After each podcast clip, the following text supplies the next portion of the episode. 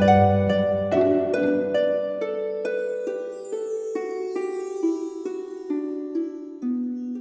イルセラピーでバラ色の人生。宇宙とつながるミオラジオ。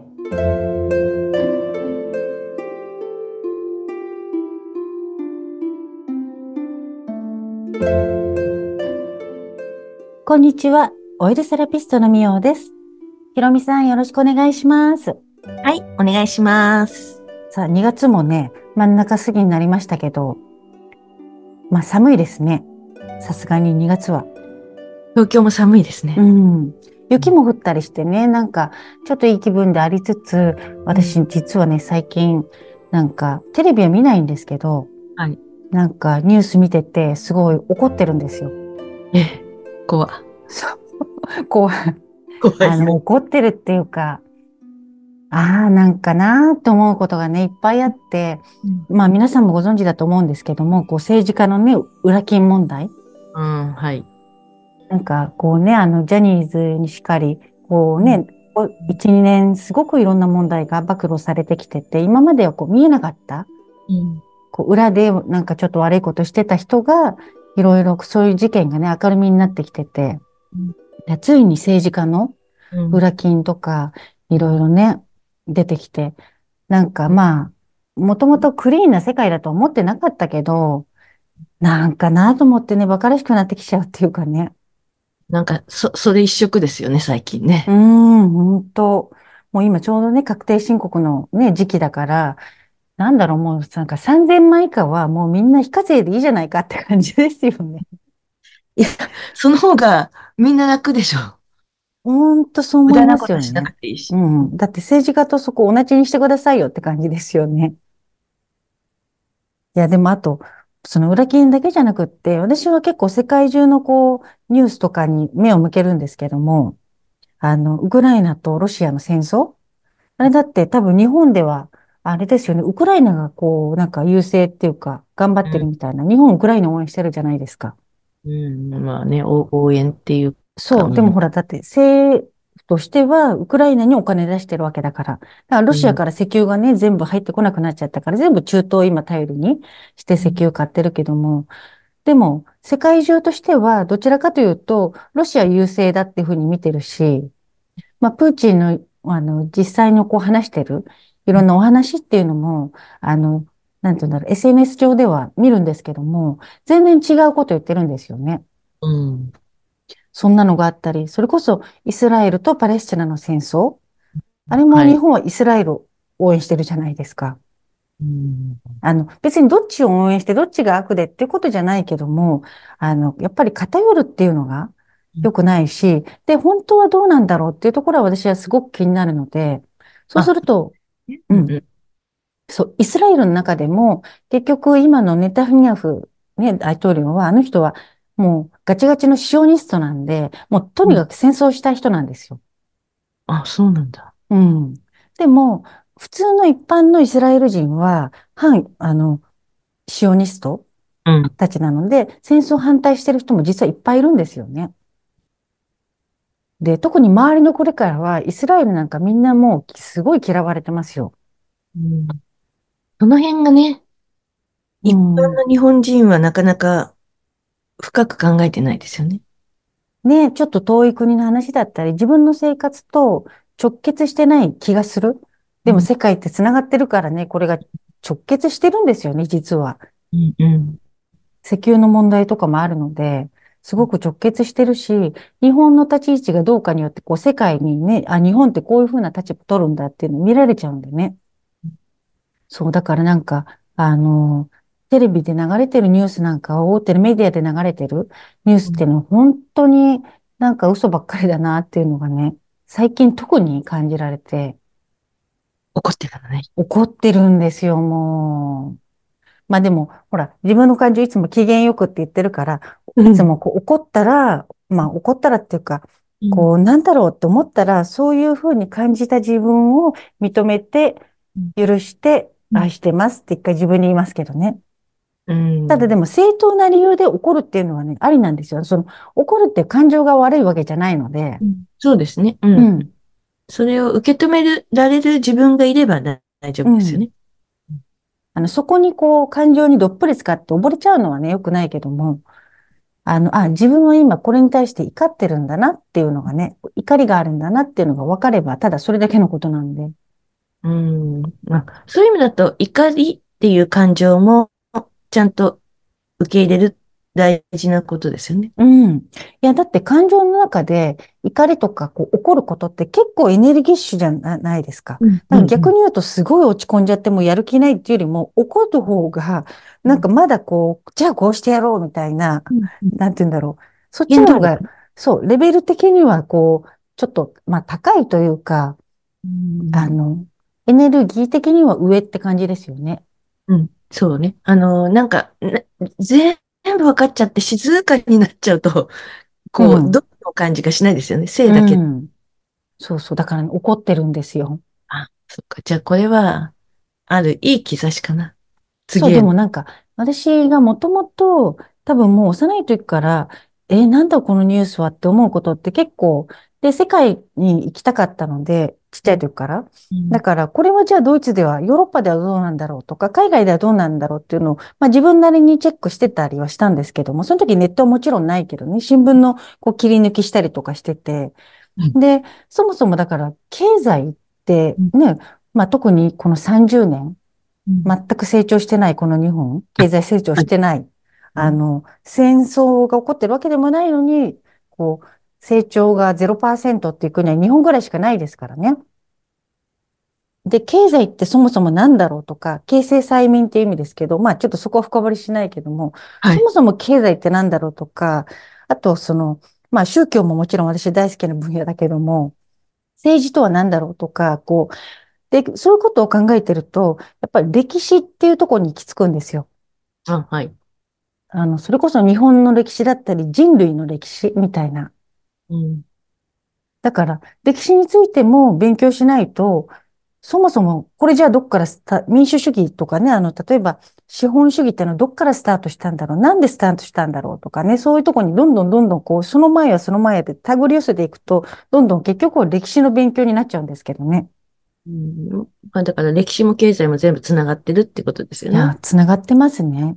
で、それが、ただこう、机上の空論というか、あの、アカデミックな勉強としての学びじゃなくって、実はこれって自うん、分たちの生活そのものにも直結してるし、または自分のこう、生き方とかあり方、国うん、のあり方っていうのも私はほぼイコールみたいなもんだと思うので、うん、なんかやっぱりそこの部分って、私は日本人がもうちょっと目を向けて、くれたら、で、そういうね、政治とか、あの、経済とか、まあ、経済を話す人はいるか、あの、宗教の話にしても、なんかこのタブーな、そういう話うん、題は、こう持ち出さないっていうのが日本の風潮だけども、やっぱりその辺のところをもっとみんなで話し合えうん、たらなって、もうずっと思ってて、うん。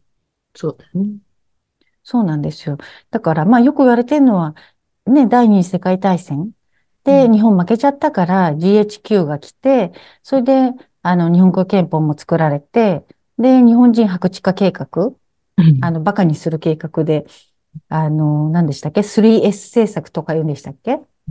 本当その通りになっちゃったなと思うけども、あの、結局、なんか本当の問題から目をそらして、なんか日常のね、スポーツ見たり、スポーツ観戦して、わーっとこう盛り上がって、あとはその色恋沙汰でね、セックスがどうとか、あの芸能人が不倫がどうとかテレビをよく騒いでるけども、そういう話題ばっかりだったりとか、あの、なんかそんなのばっかりで、本当のね、歴史とか、どうやってったら次の世代の子供たちにいい社会を残せるんだろうとかって、まあ、真面目な話だけど、でも、すごい夢がある話でもあると思うので、うん、うん。歴史を知った上でね、こういうふう、こういうふうな社会作っていこうよとか、なんかそういう話をね、したいんですけどね。まあでもそういう意味で言うと、ね、最近縄文の話がよく出てうくるけど、んうん。それそうそうは、そうんそういうことちゃんと考えてる人たちっていうか、が出てきてるとか、う。うん。そう、今最近ね、本当になんて言うんだろう。あの、アカデミックな、その大学の教授だからとかじゃなくって、すごく歴史とか、その神話だったり深掘りしてる。もうんのすごい深掘りして、あの、勉強されてる、トゥーランド Vlog さんっていうね、あの、YouTube 番組、私もめっちゃ推してるんですけども、はい。トゥーランド Vlog 見てください。はい。あの、なんか、そうですね。そういう一般の人が、あの、自分の興味、好奇心とかに、こう、従って、どんどんどんどん深掘りしていく。で、意外と、あの、なんて言うんだろう。本当にね、この時代の、あの、後押しもあって、やっぱり今まで隠されていたものが明るみに出てきてるんでね。その縄文っていうものもすごく今キーワードで、なんかこう流行ってますけども、ただこうなんとなく流行ってるんじゃなくって、やっぱり、あの、縄文ってね、それこそあの、この前、あの、ポッドキャストでもお話ししたんですけど、正元さんうんうんうん。正元さんみたいにね、あんな、こう、全然、こう、なんて言うんだろう、学校の先生とか、大学とか関係ないとこから アフリカの文殊村で聞いてきた、あの、縄文の話みたいなね。うん、なんか私としては結構日本を憂いてる人がうん。仕掛け人にいて、証言さんがいるのかなとかちょっと思ってたりしたんだけうーん。まあ、だったとしても、どうなんだろう。まあ、そこのね、真実はわかんないですけども、うん、でもそうだったとしても、やっぱり今縄文ってまあ証言さんだけじゃなくって、いろんなところでやっぱり縄文って、うん。あの、なんて言うんだろう、勉強されてて、日本もそうだし、世界もそうだし、で、なぜかね、そこを深掘りするなみたいな圧力とかは、その大学の中でもあったみたいなので、あ、そうなんだ。うん。うん、だもう決まった考古学のその流れからあ、外れそれたことは。そう、できないんですよ。あ、なんかまた、らその、そう、うん。覆されちゃったらダメじゃないですか。その人たちの権威がなくなっちゃうんだよね。教科書変えなくちゃいけないね。そうそうそう。本当にすべての教科書の内容を変えなきゃいけないぐらい。うん。そう。だから本当に縄文まで遡ってもちろんね、あの見るとめちゃめちゃ面白いし、そうん。れこそ人類の起源とかまでね、私遡って、あの、なんて言うんだろう。まあ、いろんな YouTube で考察してる方のとか、あとは自分で本読んだりとか、で、修験道の中にも、あの、縄文の思うん。想が入り込んでるっていうのを私は知ってるので、そういうとこからも、いろいろ人類ってなんで今この地球上にいてうん。こうして生きてるんだろうっていうね、不思議。うん。うん。なんかうん。そういうところの興味って、あの、なんていうの、すごい面白いですよ。うんでもそのね、もともとが何であれ、みんなが、みんなっていうかその縄文っていうのがバーってね、うん。あって、えーちょっとでも興味持って調べてみるうん。とか、なんかこう関わってみるとか考えてみうん。るっうん。ていうのはすごくいいことだと思う。ね、ほんとそう。だから多分すごく理想的な、その縄文的なあの生活様式をしろっていうんじゃなくって、心のあり方ですよね。自然とあの共存できて、人と人との暮らしも、その争いが、大きうんな争いはなく平和で暮らせてたっていうところが、一体なんでなのかっていうところでね、あの、こう、深掘りしていくとなんか見えてくるかもしれないですね。ねうあの、ん。ここ、怒りは収まったでしょうか？あの、まあ、なんだろうな。頭に血が昇るとかではないけども、うんなんかこう、あー、みたいなね、そんな気持うんちになってたんで、ちょっと今ここで吐き出しました。そう。で、うんもうおすすめの YouTube 番組、もうぜひこれめっちゃ勉強になるんで、本当みんなに見てほしいんですけど、今も言ったトゥーランド Vlog。はい、トゥーランドあともう。一個、政治のね、お勉強。あ、うん政治とか、あと経済ですね。特に経済のお勉強は、三橋 TV です。うん、うんもう根強い人気ですね、三橋 TV。そう、三はい。橋さんはね、はい。めっちゃめちゃわかりやすくって、で、自分の感想を述べたりじゃなくって、一次資料、もうデータを使って説明するんで、理路整然としてるんですよ。うんだからすごくね、わかりやすいんで、今のこの日本のね、なんで30年こんなに成長してないのか、そういうのの謎を知りたい方は、三橋 TV へどうぞって感じですね。はい。あと、森永卓郎さんの本とかもね、あの、財務はい。心理教っていう本もめちゃめちゃわあの読みやすいんで、財務心理教です。森永卓郎さんですそうね。なんです。そんなところです。はい。はい。今日はちょっとこう、なんか、全然ちょっとね、方向性の違う話しちゃったんですけども、いつもと。うんまあね、宇宙とつながってますかね。いや、つながってますよ、これ。もう。私は全部、すべてがつながってると思うので、で、すべてが人のやっぱり意識でできてうんるから、こういうところにも、だから結局政治家のせいとかじゃなくって、それを許したというか、そうあの、選んだ自分たちのこう潜在意識というか、それがあるんですよね。そうだから、あの、ひ人を指さして指摘して、あの人が悪いっていう個人攻撃じゃなくって、その仕組み自体をこう許してきた自分たちがいるってことだと思うので、でもやっぱりね、どういう未来を作っていきたいかっていうね、あの、お話を次回のポッドキャストでしたいと思います。いいいい感じです。そう、次回は明るいお話でね。はい。はい、そんなところで今日はありがとうございました。はい。それでは皆さん、ごきげんよう。